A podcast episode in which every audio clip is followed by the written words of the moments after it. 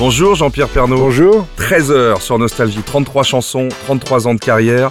Je vais vous citer un nom d'un ami certainement qui vous était cher, c'est Alain Darchy. Je vous laisse parler de cette personne. Alain Darchy était un journaliste caméraman immensément talentueux, spécialisé dans l'aéronautique. Et Alain, un jour, nous a proposé un reportage sur euh, les régions. Je crois que c'était un reportage sur la fabrication des fromages dans les bureaux d'Auvergne. Il est tombé amoureux de, des gens, des paysans qu'il a rencontrés ce jour-là. Et après, il a été un, un mec immense qui nous a fait des reportages euh, où l'image prenait toute son importance. C'est la télé, c'est l'image.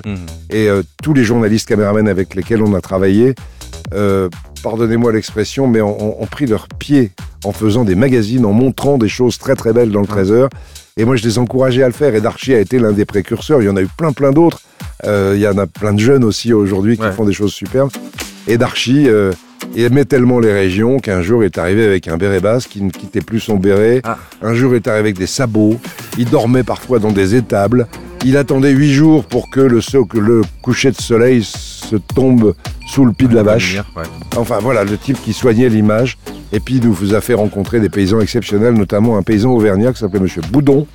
Et ça me donne des frissons quand à chaque fois que je le vois et que j'en parle et que je m'en souviens, et on voit ce paysan qui, euh, sa charrue tirée par des bœufs, il se retourne vers la caméra et qui dit Vous savez, monsieur Darchy, tout homme qui ne se retourne pas sur ses racines est un homme perdu.